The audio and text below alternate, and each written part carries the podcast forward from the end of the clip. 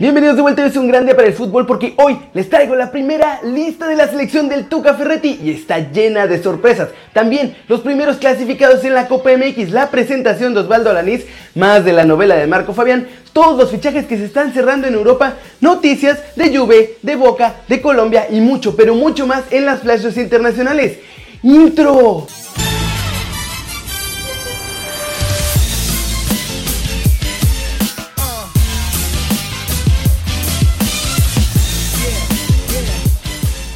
Vamos a arrancar de volada con la Copa MX y es que ya hay varios equipos que lograron su pase a la siguiente ronda de la Apertura 2018. Los Rayos del Necaxa han logrado cambiar su destino por completo y aprovecharon el bajón de Pumas para vencer 1-0 a los universitarios y con eso prácticamente asegurar su clasificación. América salió a pasear y con eso le bastó para vencer a Dorados 3 a 1. De hecho, América ya está dentro de la siguiente ronda de la Copa gracias a su buen paso, pero Dorados aún tiene la posibilidad de llegar a los octavos de final, pues aún va a recibir al Veracruz en la última jornada de esta fase de grupos. Y en un espectacular partido que cambió de líder en varias ocasiones, Rayados de Monterrey venció 3 a 2 a los Venados de Mérida. Al final, el talento de los norteños fue demasiado y pesó más en el partido, y con eso aseguraron su pase a los octavos de final de la Copa MX. José Saturnino Cardoso ha transformado a Chivas y los tiene jugando espectacular. De hecho, el rebaño venció 1-2 a Monarcas para hacerse con el liderato del grupo, el boleto a los octavos y también sumar 5 partidos seguidos con triunfo. Hoy entonces juegan Santos contra Pachuca, Cafetaleros contra Tigres, Atlas contra Cruz Azul y los Bravos contra el Toluca. Una de las noticias más relevantes de las últimas horas fue la que se dio a conocer en Turquía después de todo este drama del Fenerbahce que le dio las gracias a Marco Fabián, que según por no pasar las pruebas médicas por un supuesto dolor en la parte baja de la espalda y todo este lío que inventaron los turcos. Sin embargo, como ya les contaba ayer, esto es una mentira enorme. Se quisieron aprovechar de algo que no sabían de Marco Fabián para cambiarle el contrato y darle un sueldo mucho menor. De hecho, hoy el Eintracht Frankfurt apoyó la versión hecha por el mexicano y explotó contra el equipo de la Superliga, pues el director deportivo de las Águilas Bávaras, Freddy Bobich, lamentó que el mexicano no pudiera ingresar a las filas de los Canarios Amarillos. Esto fue lo que dijo. Es una lástima lo que está pasando porque argumentan que Marco ya no podrá jugar y las cosas no son así. Nosotros podemos contradecir esa versión del club turco. Y bueno, la verdad es que si Marquito estuviera lesionado tampoco hubiera podido participar en el Mundial, así que ahora le toca apurarse y tratar de encontrar un equipo europeo antes de que cierre el mercado. Cosa súper fácil porque solamente tiene dos días. Osvaldo Alanís fue presentado este miércoles de forma oficial como jugador del Real Oviedo de la Segunda División de España y el mexicano hizo algunas declaraciones sobre su fichaje y sobre todo de lo que espera en esta temporada con el Oviedo. Esto fue lo que dijo.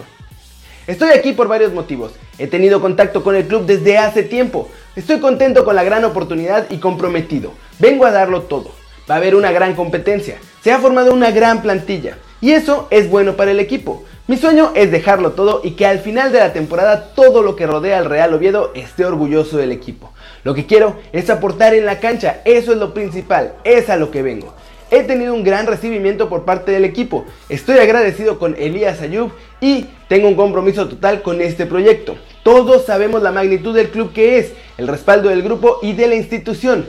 Más que en la categoría, pienso en el proyecto y en los objetivos que se quieren cumplir es un objetivo por ambas partes. Así que por fin se acabó esta novela de Alanis. Recordemos que jugará en la segunda división de España, pero el proyecto del Oviedo es el de ascender, obviamente. ¿Ustedes creen que Osvaldo podrá llegar a primera en España con este su nuevo equipo?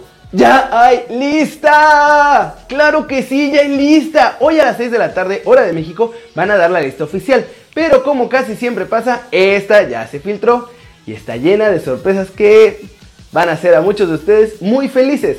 En primer lugar, hablemos de los juveniles porque como les dije, al Tuca le toca organizar el proyecto para 2022 y hay cuatro nombres que están aquí porque se lo merecen. Roberto Alvarado del Cruz Azul, Diego Laines del América, Jonathan González de Monterrey y Jesús Angulo de Santos. Ahora, en esta lista también habrá europeos, pero sí, varios de los nombres familiares no aparecen. Los convocados desde el viejo continente son Memo Ochoa, Héctor Herrera, Carlos Salcedo, Irving Lozano, Raúl Jiménez y el regreso de Néstor Araujo que la está mega rompiendo en el Celta. El resto de los convocados son Jesús Corona, Alfredo Talavera, Elías Hernández, Javier Aquino, Hugo Ayala, Jürgen Damm y al Tuca todavía le quedan dos dudas muy importantes. Esas son las de Jonathan Dos Santos y Rodolfo Pizarro. Ambos porque vienen arrastrando lesiones y no sabe si vale la pena llamarlos y arriesgarlos. Pero bueno, esto ya dejó fuera nombres como Miguel Ayun y Chicharito, estos dos porque ya habían pedido no venir, y también a Carlos Vela y a Giovanni Dos Santos. ¿Cómo ven? ¿Les gusta esta convocatoria para el futuro del tricolor? Flash News, el hijo de Cristiano Ronaldo ya apareció en sus primeros entrenamientos en la cantera de la Juventus, el nuevo equipo de su padre, luego de jugar sus primeros años obviamente en las inferiores del Real Madrid. Benjamin Henriks será presentado esta tarde con el Mónaco, el defensa llega procedente del Bayer Leverkusen y firma por las próximas 5 temporadas. José Mourinho está a una derrota de que lo echen. En el Daily Mail aseguran que los futbolistas y el propio cuerpo técnico creen que de no ganarle al Burnley, el portugués podría decir adiós a Old Trafford. Sandro Ramírez será nuevo jugador de la Real Sociedad. Aperribay ha confirmado que llegará cedido del Everton inglés. El fichaje será oficial mañana. Colombia dio su lista para los próximos partidos amistosos. De esta se destaca la presencia de Radamel Falcao García, además de los tres jugadores que militan en la Liga MX, William Tecillo de León, Cristian Borja del Toluca y Mateo Zuribe del América. Asimismo, se resalta la ausencia de algunos jugadores clave como Jerry Mina y James Rodríguez. Jamie Vardy, el goleador de 32 años que participó en la Copa del Mundo de Rusia, ha comunicado su decisión al entrenador de la selección de Inglaterra, Gareth Southgate, de no volver a vestir la camiseta de su país. Eso sí, va a estar disponible en caso de que lo necesiten si en el equipo hay muchas lesiones. En Francia parecen tener claro que Felipe Luis no lucirá los colores del PSG. De acuerdo con Le Sport, el club galo ya se habría decantado por el fichaje de Bernat, lateral izquierdo del Bayern Múnich. Néstor Peckerman, que obviamente ya se fue de la selección Colombia por no haber llegado a un acuerdo con la federación de aquel país y decidir no continuar en este proceso de cara a la Copa América que viene el próximo año, ha dejado un hueco importantísimo y ahora hay una larga lista de candidatos que sueñan con ese banquillo. Ya sabemos que el profesorio desea dirigir a su país, pero parece que no va a ser así porque los directivos de la Federación Colombiana quieren a un técnico extranjero. De hecho, de ser posible preferirían a un europeo que cuente con amplia experiencia, y ante estas peticiones ya aparecieron dos fuertes candidatos para el nuevo director técnico. El primero es el portugués Carlos Queiroz y el segundo es el bosnio Zlatko Dalic. Queiroz participó en la Copa del Mundo de Rusia 2018 con Irán en un complicado grupo con Portugal y España, pero dejó muy buenas sensaciones su selección a pesar de no haber calificado a los octavos de final. Y de hecho, el portugués también está tentado por México. Por su parte, Zlatko Dalic sorprendió al mundo llevando a Croacia hasta la final del Mundial.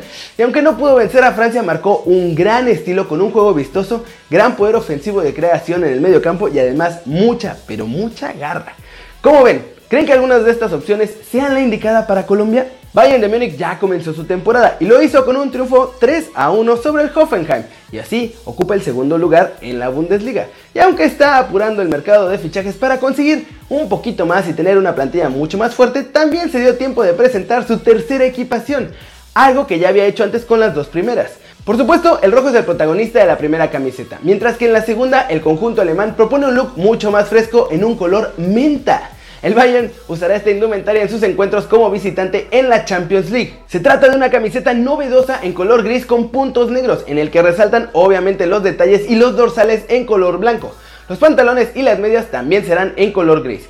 Este diseño diferente no se había visto hasta ahora, por lo menos en la escuadra bávara, pero sí recuerda algunas camisetas que ya habían lucido en otros clubes. El club alemán ya presentó esta camiseta que ya está a la venta, ya pueden hacer la suya gorditos con Hummels, con Alba, con Javi Martínez y con James como sus modelos estelares.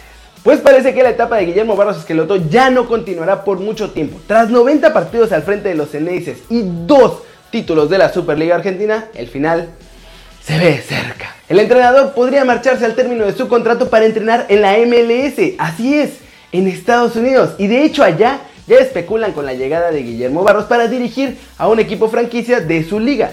La máxima categoría del fútbol estadounidense anunció en su cuenta de Twitter que el entrenador deja la puerta abierta para regresar a la competencia de Estados Unidos. De hecho, Guillermo Barros Esqueloto habló el domingo pasado ante los medios luego del partido entre Boca y Huracán en una entrevista donde dijo que sin duda en el futuro le gustaría dirigir a la MLS, por lo que parece que este rumor se hará realidad muy pronto. Y eso es todo por hoy. Muchas gracias por ver este video. Dale like si te gustó. Métele un zambombazo durísimo esa manita para arriba si así lo deseas. Suscríbete al canal si no lo has hecho. ¿Qué estás esperando? Ya hay lista del tri y tú no te has suscrito a este, que seguramente ya es tu nuevo canal favorito en YouTube. Dale click a la campanita para que le hagas marca personal a los videos que salen cada día. Yo soy Kerry Ruiz y como siempre, nos vemos la próxima. Chao, chao.